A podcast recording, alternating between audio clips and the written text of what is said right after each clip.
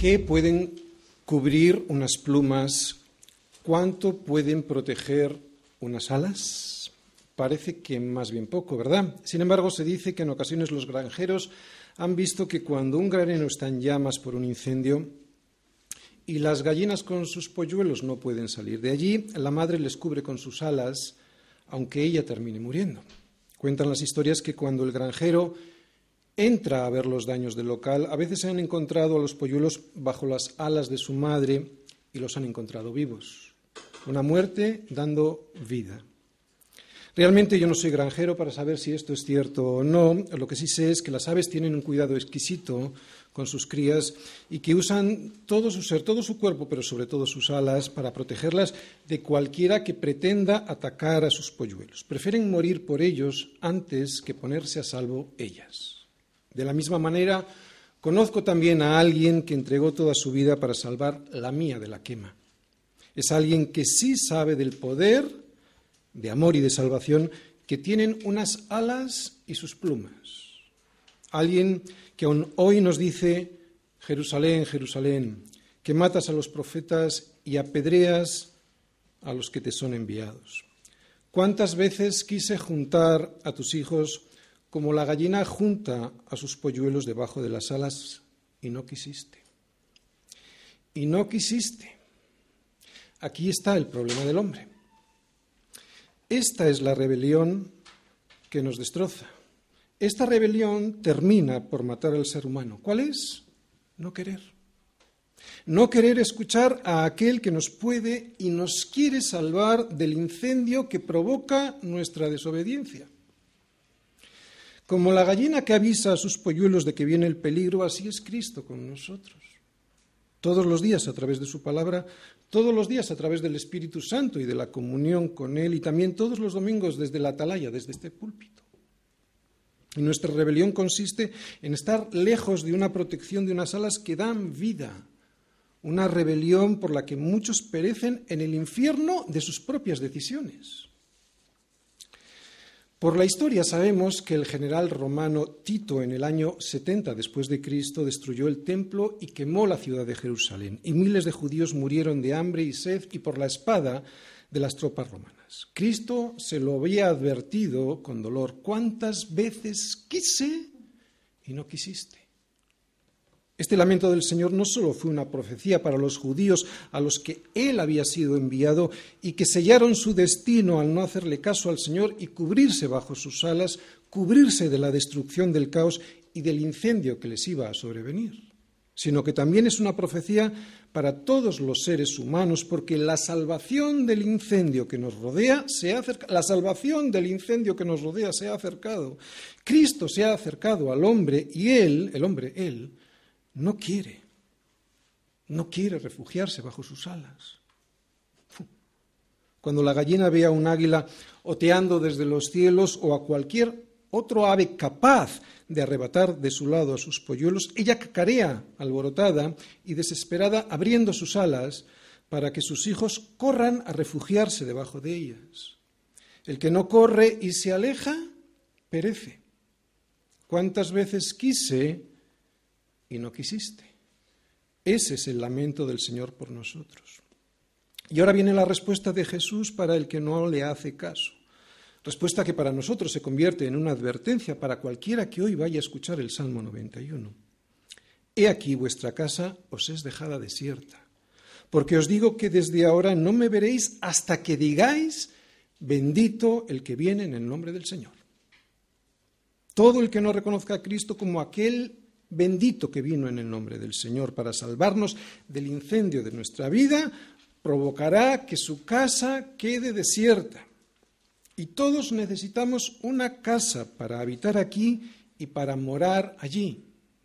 Y la necesitamos porque aunque en la Escritura nos lo dice y nuestro corazón también lo sabemos que somos eternos, aún así seguimos siendo seres necesitados, eternos, sí, pero necesitados. Solo hay alguien que es suficiente Dios, nosotros no. Y no queremos aceptarlo. Ahí está la soberbia y ese es nuestro error, creernos suficientes. El hombre es un ser sumamente frágil, ¿no? El ser humano, aunque no lo quiera reconocer y se crea poderoso, es alguien que necesita de protección. Siempre hay algo que amenaza su alma y siempre hay algo que está amenazando su vida ¿no? y que le puede llevar a la tumba en cuestión de segundos. Fuimos creados para ser cuidados y no quisiste, les dijo Jesús, nos dice Jesús. Por eso cuando sí queremos se nos abren los ojos de sorpresa y el corazón de alegría al ver cómo nos cuida. Cuando queremos ser cuidados y vemos que los vientos que nos son contrarios y el mar ruge alrededor nuestro y él se levanta y hace parar el viento y al mar acalla, con sorpresa nos decimos, pero ¿quién es este? Que aun el viento y el mar le obedecen. El mundo, y esto ha sido siempre en todas las épocas, el mundo ha estado, está y estará, y no te sorprendas, ¿vale? El mundo ha estado, está y estará en permanente revolución, en permanente inquietud, en turbulencia. Pero los hijos de Dios que lo saben y que también saben que esas mismas olas les van a llegar a ellos, pueden estar, bajo las, pueden estar seguros bajo las alas del Altísimo y escondidos bajo la sombra de aquel que todo lo puede. Pero la mayoría no quiere escuchar porque creen que sus, las de Dios, que sus alas poco pueden proteger y que su sombra poco puede cubrir. Sin embargo, Salmo 91, el que habita al abrigo del Altísimo morará bajo la sombra del Omnipotente. Diré yo a Yahvé, esperanza mía y castillo mío, mi Dios en quien confiaré. Él te librará del lazo del cazador, de la peste destructora. Con sus plumas te cubrirá y debajo de sus alas estarás seguro. Escudo y adarga es su verdad. No temerás el terror nocturno, ni saeta que vuele de día, ni pestilencia que ande en oscuridad, ni mortandad que en medio del día destruya. Caerán a tu lado mil y diez mil a tu diestra, mas a ti no llegará. Ciertamente con tus ojos mirarás y verás la recompensa de los impíos, porque has puesto a Yahvé, que es mi esperanza, al Altísimo por tu habitación. No te sobrevendrá mal ni plaga tocará tu morada porque a sus ángeles mandará acerca de ti que te guarden en todos tus caminos. En las manos te llevarán para que tu pie no tropiece en piedra. Sobre el león y el áspid pisarás, hollarás al cachorro de león y al dragón. Por cuanto en mí ha puesto su amor, yo también lo libraré, le pondré en alto, por cuanto ha conocido mi nombre. Me invocará y yo le responderé. Con él estaré yo en la angustia, lo libraré y le glorificaré. Lo saciaré de larga vida y le mostraré mi salvación. ¿Qué pueden proteger unas alas? ¿Cuánto puede cubrir una sombra? Salmos 91. Pues si esas alas son las del Altísimo, protegerán tu vida aquí de cualquier peligro. Y si la sombra bajo la que has decidido cobijarte es la del Omnipotente, es que Dios ha decidido que mueres con Él en la eternidad. Quien escribe este salmo es alguien que sin duda ha tenido una larga y dura experiencia con diferentes peligros en su vida diaria. Y la comunión con Dios, la comunión que este hombre ha tenido con Dios, le ha revelado cómo es su fidelidad, la fidelidad de Dios, en todas estas duras experiencias. Quien escribe este salmo no se sabe quién es, ya que no tenemos forma de averiguar el nombre del poeta. Sin embargo, la tradición judía considera que cuando no se nombra al autor del título en el Salmo, este ha de ser el mismo que el del Salmo anterior. No es seguro, pero de ser así, pues este Salmo sería un Salmo de Moisés y su experiencia por el desierto con toda clase de peligros. Versículos 1 y 2. El que habita al abrigo del Altísimo morará bajo la sombra del Omnipotente. Diré yo a Yahvé, esperanza mía y castillo mío, mi Dios, en quien confiaré. Bien, antes de entrar, fijaros bien. El primer verbo es habitar y está en presente, y el segundo verbo que vemos es morar y está en futuro. Por lo tanto, el que habita hoy con él mm, llegará a morar con él. Eso es lo que prácticamente quiere decir, ¿de acuerdo? Bien, empezamos. Dios no hace acepción de personas y cualquiera puede habitar a su abrigo para poder llegar algún día a morar bajo su sombra. Por eso el Salmo, porque como Dios no hace acepción de personas, por eso el Salmo comienza con un el que habita al abrigo. Y el que puede ser cualquiera, cualquiera que quiera. En el versículo 1 el poeta dice que todos pueden habitar al abrigo de Dios, pero al mismo tiempo nos dice o nos da a entender que no todos lo harán. El que, lo que significa es que solo habitará a su abrigo el que tome la decisión de hacerlo. Dios no echará a nadie de su habitación. Si hay alguien que quiere ir a habitar con él, Dios le aceptará. Por eso es muy interesante ver el contraste entre esta declaración y lo que el salmista nos va a decir o nos dice en el versículo 2. ¿Qué nos dice en el versículo 2? Yo quiero. Y esto me habla de convicción, de comunión, no de rito. ¿Os dais cuenta? Me habla de comunión e insistencia en querer disfrutar de esa comunión con Dios. ¿Te das cuenta cómo no se trata del ritual típico de las religiones? Diré yo a Yahvé, esperanza mía, castillo mío, mi Dios en quien yo confiaré. Algo muy personal. Esperanza mía, no de mi esposa, que ojalá siga al Señor, y gloria a Dios porque le sigue. Esperanza mía, no de mis hijos, por los que yo oraré para que continúen en el camino del Señor, pero es esperanza mía. No de mis amigos, a los que les deseo que le sigan, no, el llamamiento es personal, de quien yo confiaré, dice, ¿no? ¿Qué, ¿Qué, diré yo a Yahvé? Esperanza mía, castillo mío, mi Dios en quien yo confiaré. Y si mi esposa me sigue por el camino, gloria a Dios. Y si no, ahí se va a quedar. Porque es una relación personal. Y el que se sienta al abrigo de su palabra se quedará a dormir, a, a pasar la noche bajo la sombra del Todopoderoso. Porque aquella persona que descubre el poder y la misericordia de Cristo, aquel que se sienta al calor y a la protección de unas alas que le libran de la muerte, y que se sorprende cuando ve que otros desprecian esa misericordia, cuando Cristo les pregunta, ¿queréis acaso iros vosotros también? ¿Qué va a contestar? Lo vuelvo a repetir. Aquel que descubre el poder y la misericordia de Cristo, aquel que siente el calor y la protección de unas alas que le libran de la muerte, ¿qué va a contestar viendo lo que hay en el mundo sino a quién iremos? Tú tienes palabras de vida eterna. ¿Sabéis por qué he subrayado este sencillo relativo qué? Pues porque este sencillo relativo, encabezado por el humilde artículo el, el qué, es lo que va a condicionar todo el salmo. Por eso lo he subrayado. Solo el que cumpla estos requisitos de los dos primeros versículos podrá pedirle a Dios el resto de las promesas que aparecen en este salmo. El resto no. Ya lo siento, es tan sencillo como esto. Por eso vamos a analizar en profundidad todo lo que se ve en estos dos versículos. Vamos a empezar por el primer verbo que vemos ahí de la primera frase, habitar. En el original hebreo, este verbo significa literalmente sentarse, el que se sienta en un lugar para descansar, para estar quieto, para meditar. Sin embargo, y a diferencia del siguiente verbo que vemos, que es morar, este verbo habitar no tiene la cualidad de permanencia, sino que indica la estancia en un lugar en el que se está de paso.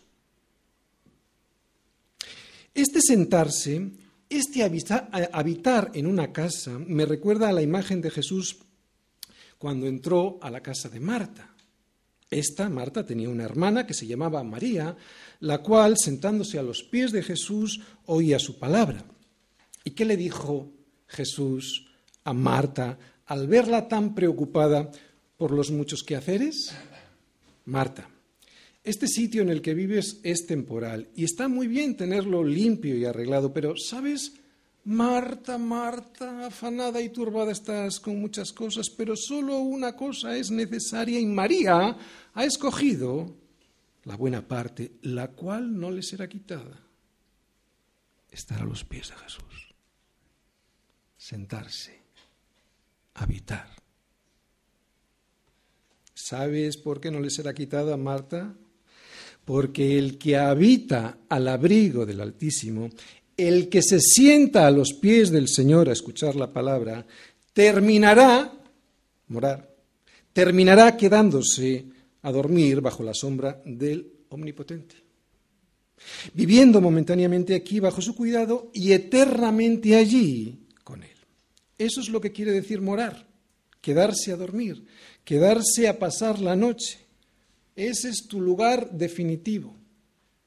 Habitar es algo temporal, morar es algo definitivo. ¿Te das cuenta la relación que tiene?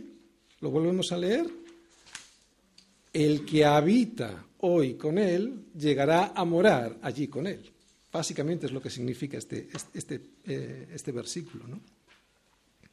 En mi Biblia, al lado de este versículo, y como aclaración del verdadero significado de este, de este, versículo, de lo que el salmista quiere decir, yo tengo anotado lo siguiente. El que se sienta, o sea, el que habita, el que se sienta al abrigo de su palabra, terminará quedándose para pasar sus noches eternamente bajo la sombra de aquel que todo lo puede.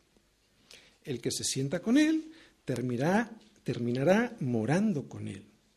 Por lo tanto, el que no se sienta con él no terminará morando con él. Y es que la palabra habitar es sentarse, pero no es sentarse en cualquier lugar, sino, ¿qué dice ahí? Sentar, bueno, no dice sentarse, dice habitar, sentarse al abrigo. ¿Y sabéis lo que quiere decir esta palabra en el original hebreo? Un lugar secreto.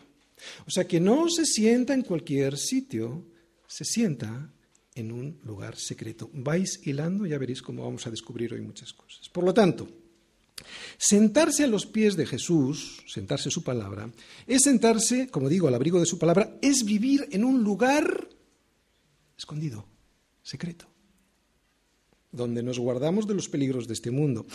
O como nos lo dice Pablo, vuestra vida está escondida con Cristo en Dios. Escondidos con Cristo para morar. Nos escondemos previamente para llegar a morar, para quedarnos. Por eso no es un rito es mi vida, es donde descanso, es donde me quedo y donde me quiero quedar, escondido con Cristo. Por eso no vengo a Dios de paso, vengo a Él para quedarme. Para, no es una religión, no es un rito, vengo para morar. Le elijo a Él como mi morada permanente y ya no quiero estar en ningún otro lugar. No me gusta ya ningún otro sitio. Cualquier otro lugar me parece feo, frío y sucio. No hay otro sitio en el mundo que me produzca reposo, descanso y seguridad como habitar, sentarme a los pies de su palabra. Y vivir así, sentado a sus pies, habitando al abrigo, lo que produce en mi vida es aborrecer el sistema de valores de este mundo, salir de él y apartarme. ¿Te das cuenta lo que es santidad? Y apartarme, o sea, santidad, sin la cual nadie verá al Señor. Pero no te asustes, porque alguien puede decir, yo no soy santo. La santidad no es un estado, la santidad es un proceso. Y es un proceso diario. Es sentarme todos los días, habitando a sus pies, para así poder ser limpiado todos los días por su palabra. Esto es santidad, ¿te das cuenta? Querer estar sentado a sus pies, o sea, apartado para Él en un lugar secreto y seguro, para que su palabra me limpie. Cuando alguien descubre esta seguridad de su refugio, de su palabra, cuando alguien descubre la limpieza del lugar de su habitación, solo puede decir, yo, yo quiero. Y cuando alguien me invita a salir de esa, eh, de esa, habitación limpia y segura, habitación que está fuera del alcance de todo el mal de este mundo, yo les digo, ¿a quién iré? Yo ya soy una oveja del Señor. Tendría que ser muy cerdo para que me volviera a gustar el lodo podrido de este mundo. Sin estos dos versículos, el resto del Salmo no tiene ningún sentido. Y no lo digo yo, lo dicen los propios dos versículos. ¿no? Nadie puede apropiarse de las promesas subsiguientes a estos dos versículos si no ha puesto su confianza toda su confianza en Cristo y nada más que en Cristo. Solo el que habita al abrigo de su palabra, en el escondite que es Cristo, será aquel que llegará a morar con él y podrá decir que la sombra de Dios le cubre de todo mal. Solo este. Por eso el resultado de poner mi confianza, mi, mi, mi, mi esperanza, no la del otro, la mía, en el castillo fuerte que es Dios, es lo que ahora veremos en los siguientes versículos. Pero solo el que le dice a Dios esperanza mía, castillo mío, solo el que le dice a Dios mi Dios, solo el que le dice a Dios soy yo, y no otro por mí, soy yo quien confiaré en ti. Solo estos podrán pedirle al Señor lo que sigue. El resto, ya lo siento, no. Bueno, lo podrá hacer, sí, pero como tantos lo hacen, el Señor no escuchará. Pero atención, y para que nos queden muy claros y bien claros, bien, para que lo entendamos bien los siguientes versículos, cuando yo no tengo mi contentamiento solo en Dios, cuando yo no tengo mi satisfacción en Él y solo en Él, me ocurra lo que me ocurra y aunque todo me vaya mal, cuando alguien espera algo más de su relación con el Señor que lo que ya tiene, porque cree que se lo merece, y dependiendo de si Dios se lo da o no, va a hacer depender su confianza en el Señor y la permanencia de su habitación en, la habitación del Señor, ya sea por motivos de salud, económicos, motivos sociales, etc., si esperas algo más del Señor que su comunión, si esperas algo de esto que hemos comentado, que no tienes, para habitar con Él o para permanecer en su habitación, entonces será, cuando esperes estas cosas, será cuando el lazo del cazador estará listo para atraparte. Por eso lo que viene ahora solo es para aquellos, solo es, solo es para aquellos que han puesto toda su confianza en Él y no en las cosas que de Él pueden conseguir. Y es que cuando estás con Dios por interés, ni habitas a su abrigo, sino al abrigo de tus propios proyectos, ni moras bajo su sombra, sino bajo la sombra de tu propio engañoso corazón. Por eso, el que habita al abrigo del Altísimo y tiene puesta en él toda su esperanza, versículos del 3 al 7, el Señor le librará del, del, lazo del cazador, de la peste destructora. Con sus plumas le cubrirá y debajo de sus alas estará seguro. Escudo y adarga es su verdad. No temerás el terror nocturno, ni saeta que vuele de día, ni pestilencia que ande en oscuridad, ni mortandad que en medio del día destruya. Caerán a tu lado mil y diez mil a tu diestra, mas a ti no llegará. Como vemos en estos versículos, Dios no nos promete que no tendremos problemas. Lo que nos promete es que si habitamos bajo su abrigo, su sombra nos librará del lazo del cazador. Escuchad bien y pensad en vuestra propia vida, no en la del vecino. ¿Cuántas veces hemos metido la pezuña en el lazo del enemigo al hacer una compra o una inversión claramente equivocada? La de veces que el Señor nos habrá avisado, no vayas por ahí, no te metas ahí, apártate de ahí, y terminamos desobedeciendo y metiendo la cabecita en el lazo del cazador. ¿Qué es un yugo desigual? En las relaciones personales o en los negocios, sino meter la cabeza en el lazo del enemigo que traerá la peste destructora a tu vida y a tu alma? ¿Por qué te empeñas en cambiar de coche o de casa cuando es claramente innecesario? ¿O cambiar de marido o de mujer? Y esto es más grave, pero es muy habitual. ¿Por qué quieres tener aquello que Dios claramente no quiere darte? ¿Qué le dice Pablo a Timoteo después de advertirle que gran ganancia es la piedad acompañada de contentamiento? Pues que teniendo sustento y abrigo, estemos contentos con esto, porque los que quieren enriquecerse caen en tentación y en el lazo del enemigo, y en el lazo del cazador, y en el lazo, y en muchas codicias necias y dañosas que hunden a los hombres en destrucción y perdición Pues de esto, de la destrucción, de la perdición, es de lo que te va a proteger el morar al abrigo de su palabra. ¿Te das cuenta la cantidad de terrores nocturnos que nos evita el hacer bien las cosas y bajo el orden de Dios? O sea, vivir bajo el abrigo de su palabra. ¡Wow! Por eso, no te salgas de los versículos 1 y 2 no te salgas de su sombra y de su esperanza para poner tu esperanza en otro lado, queriendo tener algo que Dios no quiere que tengas. O que no quiere que tengas ahora, ¿no? Para que aprendas paciencia.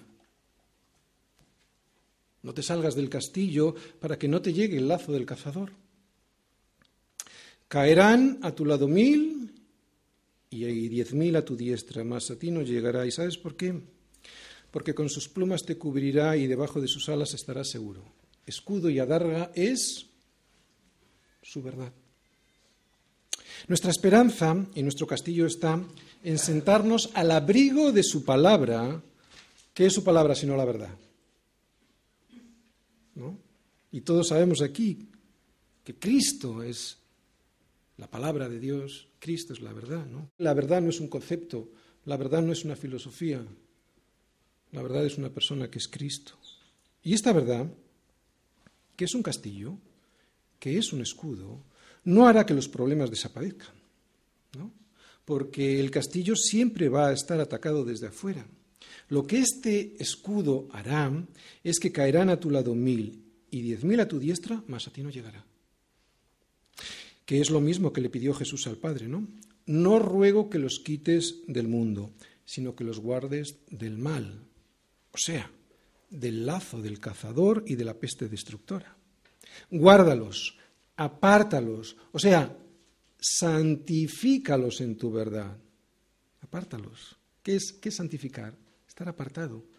¿En qué tenemos que estar santificados? En su verdad.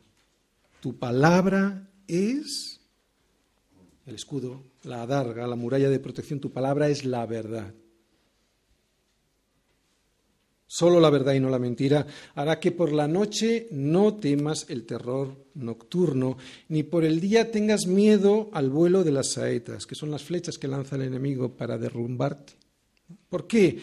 Pues porque el escudo, la verdad, Cristo, protege tu vida por la noche y por el día.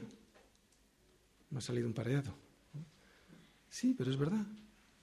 Y al contrario pasa con la mentira, ¿no? Porque al abrazarla, ¿qué hacemos? Abrimos los brazos y ¿qué ocurre? Abrimos los brazos, retirando el escudo y dejamos un espacio para que las saetas que siempre vuelan nos alcancen al corazón.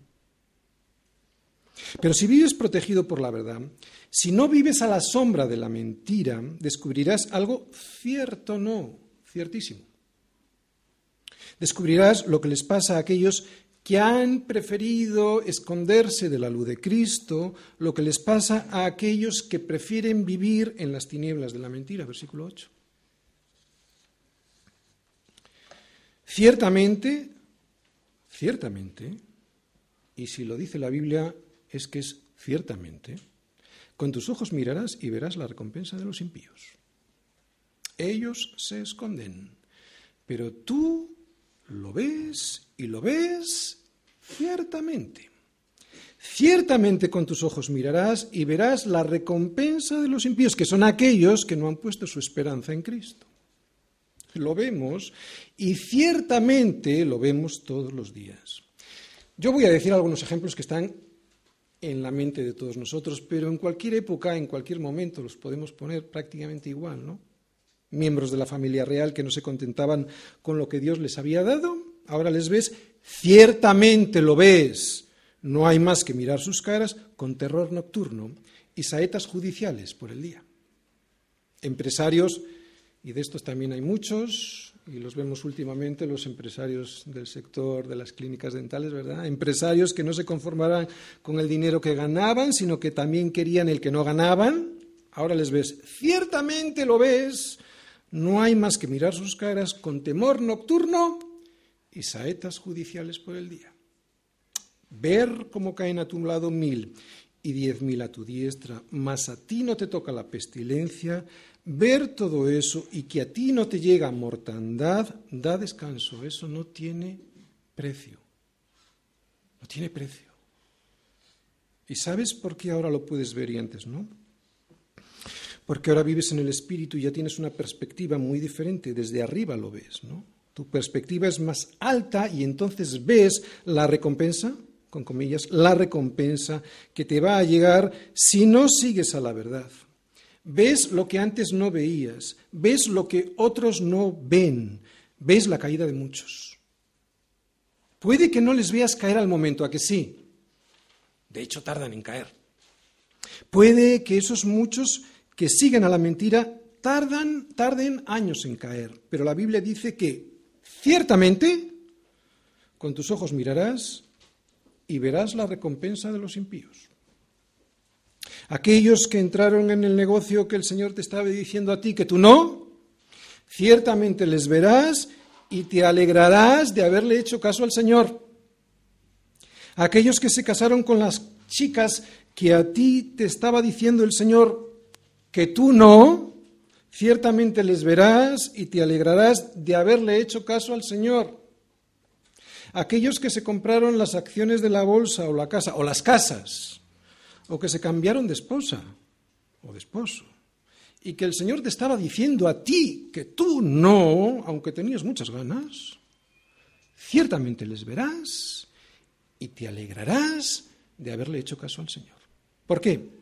¿Por qué te alegrarás? Porque ciertamente con tus ojos mirarás y verás la recompensa de los que no quisieron seguir a la verdad. Y ver eso, ver eso no tiene precio.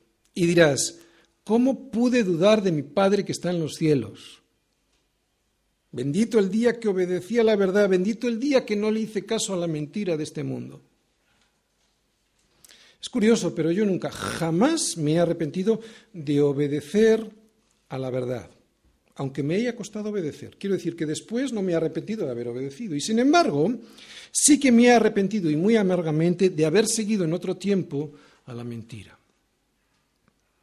Por eso, y como confirmación a su alma, para que nunca más vuelva a ocurrir, y ahora que el salmista sabe que algún día ciertamente verá la recompensa de los impíos, va a recordarse a sí mismo lo que todos necesitamos recordarnos constantemente, porque somos muy olvidadizos. Versículos del 9 al 10. Este es un recordatorio muy interesante, sobre todo por lo que va a venir después de estos dos versículos. Porque ya que has puesto a Yahvé, que es mi esperanza, al Altísimo por tu habitación, como has hecho eso, no te sobrevendrá mal ni plaga tocará tu morada. Nadie puede habitar en dos casas al mismo tiempo. Nadie puede, mm, nadie puede dormir en dos habitaciones a la vez. Pues bien, debido a que has puesto al Altísimo, que es tu esperanza, por habitación, has querido ir a dormir allí en su palabra con Él, y no en dos sitios a la vez. ¿Entiendes lo que quiero decir?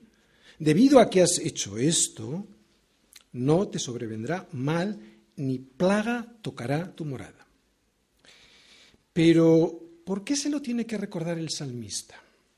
Porque Satanás, que es muy astuto, cambiará el verdadero sentido de estos versículos que vienen a continuación y de los que hemos visto también para que pongas el centro de atención en ti y en tus deseos, y de esa manera pierdas la vida.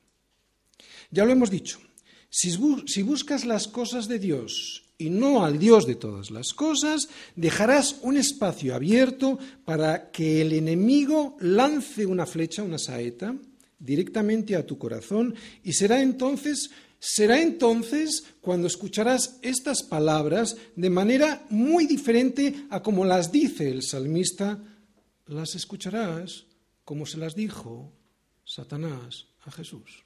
Versículos del 11 al 12. Pues a sus ángeles mandará acerca de ti que te guarden en todos tus caminos. En las manos te llevarán para que tu pie no tropiece en piedra. ¿Cuántos no le cambian el verdadero sentido a las palabras de estos versículos al sacarlas de su contexto simplemente por puro interés? Venga, le dice el diablo a tu engañoso corazón. Tira por el camino ancho y sal con esa chica aunque no es cristiana. Venga, únete en yugo desigual en el negocio de ese hombre, aunque su sistema de valores es el sistema de valores de este mundo. Venga, invierte en esa compra francamente dudosa pero muy apetitosa. Hazlo, pues Dios a sus ángeles mandará acerca de ti que te guarden en todos tus caminos. Así funciona la mal llamada teología de la prosperidad. Solo leen el texto que les interesa, sacándolo de su contexto, para así tener un pretexto de hacer lo que les dé la gana. Es diabólico. Es diabólico. Y no estoy exagerando. Es el mismo pasaje que le usó el diablo con Jesús. El tipo usó estos versículos del Salmo 91, pero sacados de su contexto, para llevar la misión de Jesús al fracaso, diciéndole, escrito está.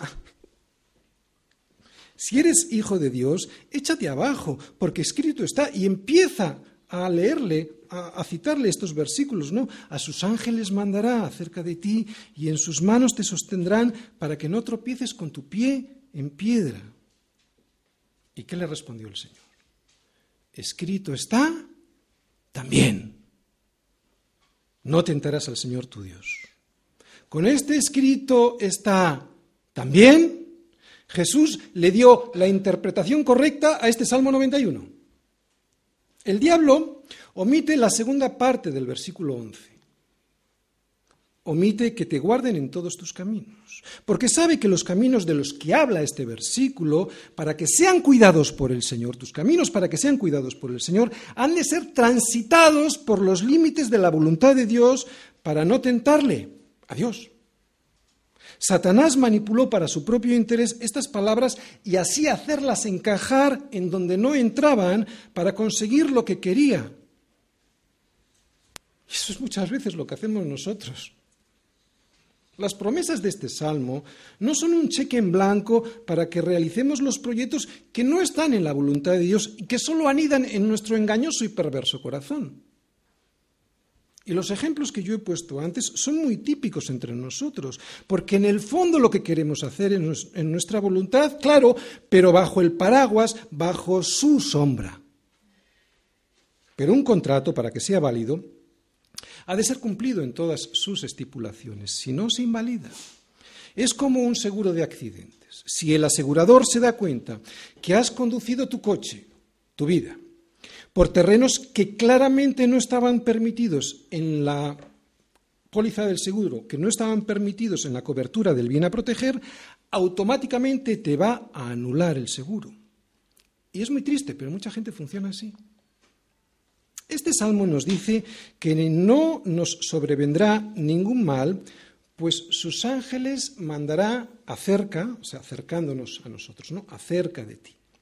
Sí, pero por ejemplo, Pablo también nos dice que nos, que nos van a suceder cosas desagradables, ¿no? Eh, dice, ¿quién nos separará del amor de Cristo? ¿Tribulación o angustia? ¿Persecución o hambre o desnudez o peligro o espada? Todos recordamos estas palabras de Pablo, ¿verdad? ¿Hay contradicción entre estas palabras de Pablo y el Salmo 91? Evidentemente no, porque a continuación él, Pablo, nos dice que antes en todas estas cosas, en todos estos peligros, en todas estas situaciones complicadas que nos pasan en la vida, ¿no? Antes en todas estas cosas, somos más que vencedores por medio de aquel que nos ama. O sea, que incluso los males en manos de nuestro Dios se convierten en algo bueno para nuestras vidas, entre otras cosas, para que aprendamos paciencia. ¿Cómo son los niños impacientes? ¿Cómo son? Insoportables. Qué gozada es ver a un niño que ha aprendido paciencia, ¿verdad? Cuánto más en un adulto. Pero el diablo, que es muy listo, aparte de omitir la segunda parte del versículo 11, no le citó el siguiente versículo.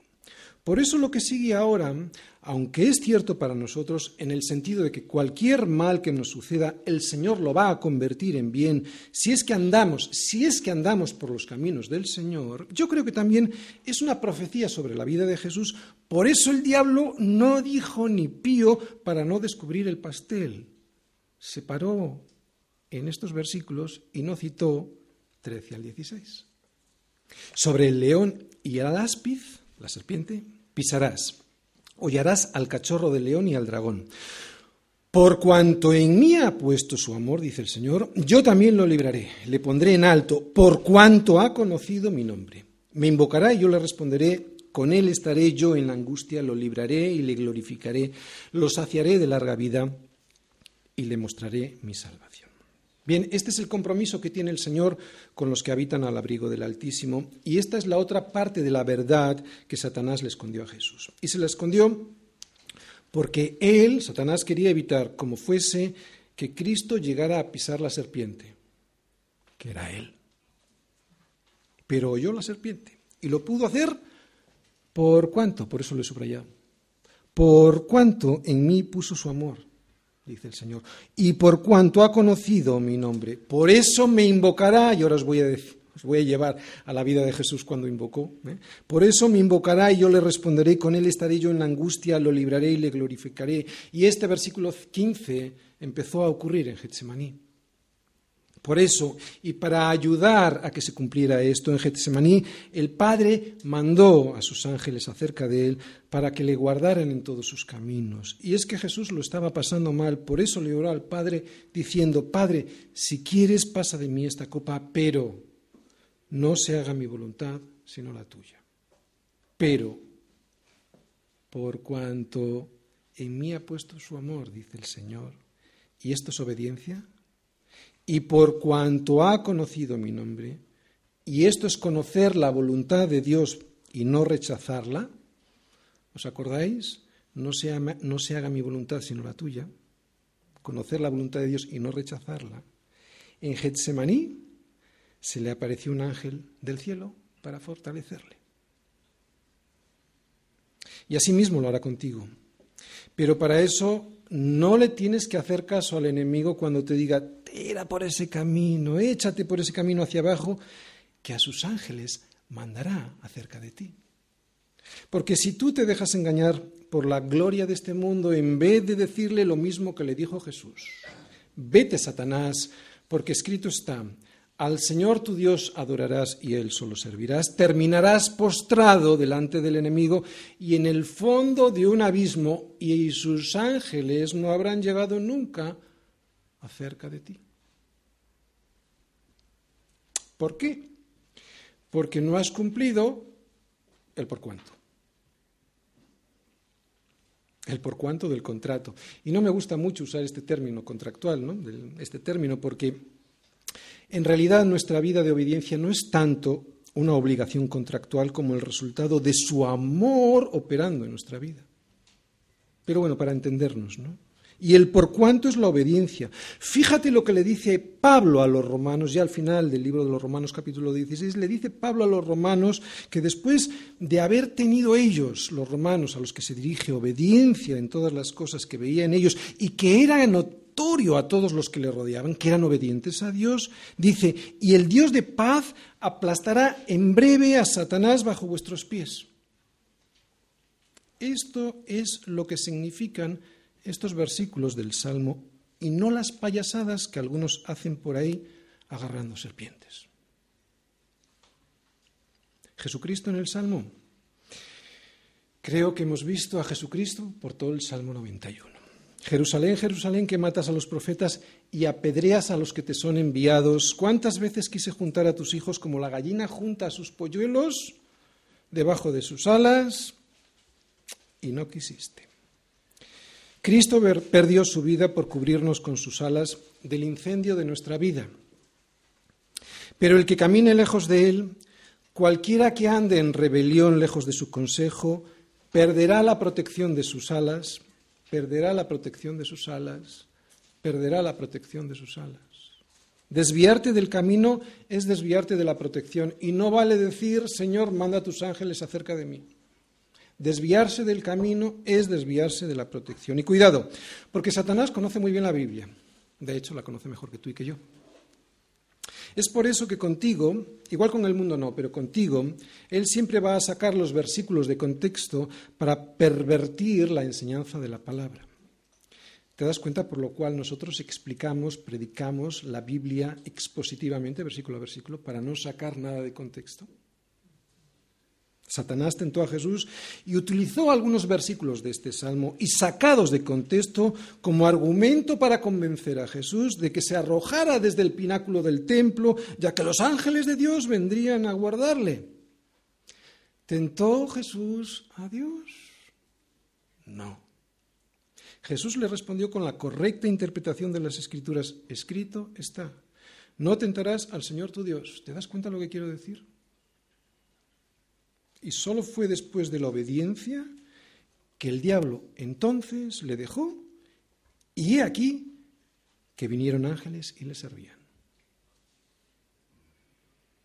Solo después de la obediencia. Solo después de la obediencia tendrás la protección. Y es que las promesas de Dios no toleran el quebrantamiento de sus normas. Por eso no debemos vivir irracionalmente por el hecho de contar con su protección. Y es que nuestra fe es completamente racional. Termino. ¿Qué pueden cubrir unas plumas? ¿Cuánto pueden proteger unas alas? Parece que más bien poco. Pero si esas alas son las del Señor, esas alas van a cuidar tu vida aquí y darte vida eterna allí. Pero para eso he de poner mi confianza en el Señor, confianza en el Señor y no en mis propios proyectos personales. Confianza no es hacer lo que me dé la gana y luego decirle a Dios que venga con sus ángeles a recogerme. Confianza es obedecer a Dios en todos sus caminos. Confianza no es decir que yo sé que si me caso con esta persona, aunque no es creyente, como Dios quiere que Él le conozca, pues va a hacer todo lo necesario para que me salga bien. No, eso es torcer las escrituras, eso es tentar a Dios. Y puede que te salga bien, porque Dios es misericordioso, pero eso es tentar a Dios. Eso es hacer de las escrituras tu propio código personal para hacer tu particular voluntad. Y como este ejemplo hay muchos, ¿eh? Confiar no es hacer lo que me dé la gana y luego decirle a Dios que venga con sus ángeles a recogerme. Confianza es obedecer a Dios en todos sus caminos, que son los suyos. El Señor es fiel y va a protegernos. Va a protegernos de lo que Él quiera protegernos y va a exponernos a lo que Él quiera exponernos. Y todo ello porque siempre hay un propósito bueno detrás de su decisión. Y no pasa nada. Él es fiel. Pero Él no me es fiel a mí, porque a mí no me debe nada. Él es fiel a su palabra. Y sabes lo que dice su palabra, que estés persuadido de esto, que el que comenzó en vosotros la buena obra, la terminará, la perfeccionará hasta el día de Jesucristo. Por eso no fallará, no porque es fiel a mí, sino porque es fiel a su palabra. Pero no fallará al que habita al abrigo, a su abrigo. A ese le protegerá bajo su sombra. Con el resto no tiene ningún pacto que cumplir. Por eso todos los que me escuchan hoy, si no están bajo la sombra del Altísimo, es porque han decidido estar bajo o vivir bajo otra sombra. Ya que todos decidimos bajo qué sombra queremos vivir, ¿eh? Todos. Si tú no estás bajo la sombra del Altísimo, eso es porque algún día decidiste pues estar bajo la sombra de Nietzsche, de Marx, de Freud, de tu partido político preferido, de Buda o del Maharishi Yogi, ese de la meditación trascendental. Y veremos entonces cómo te cobija esa sombra cuando vengan las olas intempestivas de la vida que vendrán.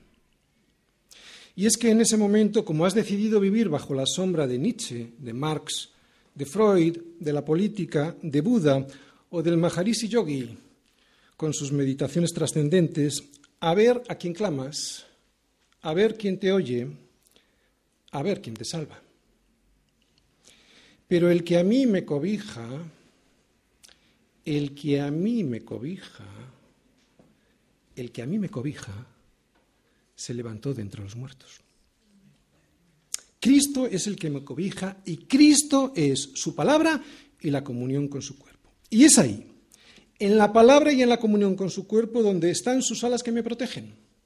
Y es ahí, en la palabra y en la comunión con su cuerpo, donde están las plumas que me dan consuelo y calor. Y es ahí, en la palabra y en la comunión con su cuerpo, donde está la sombra que me hace vivir seguro. Solus Christus.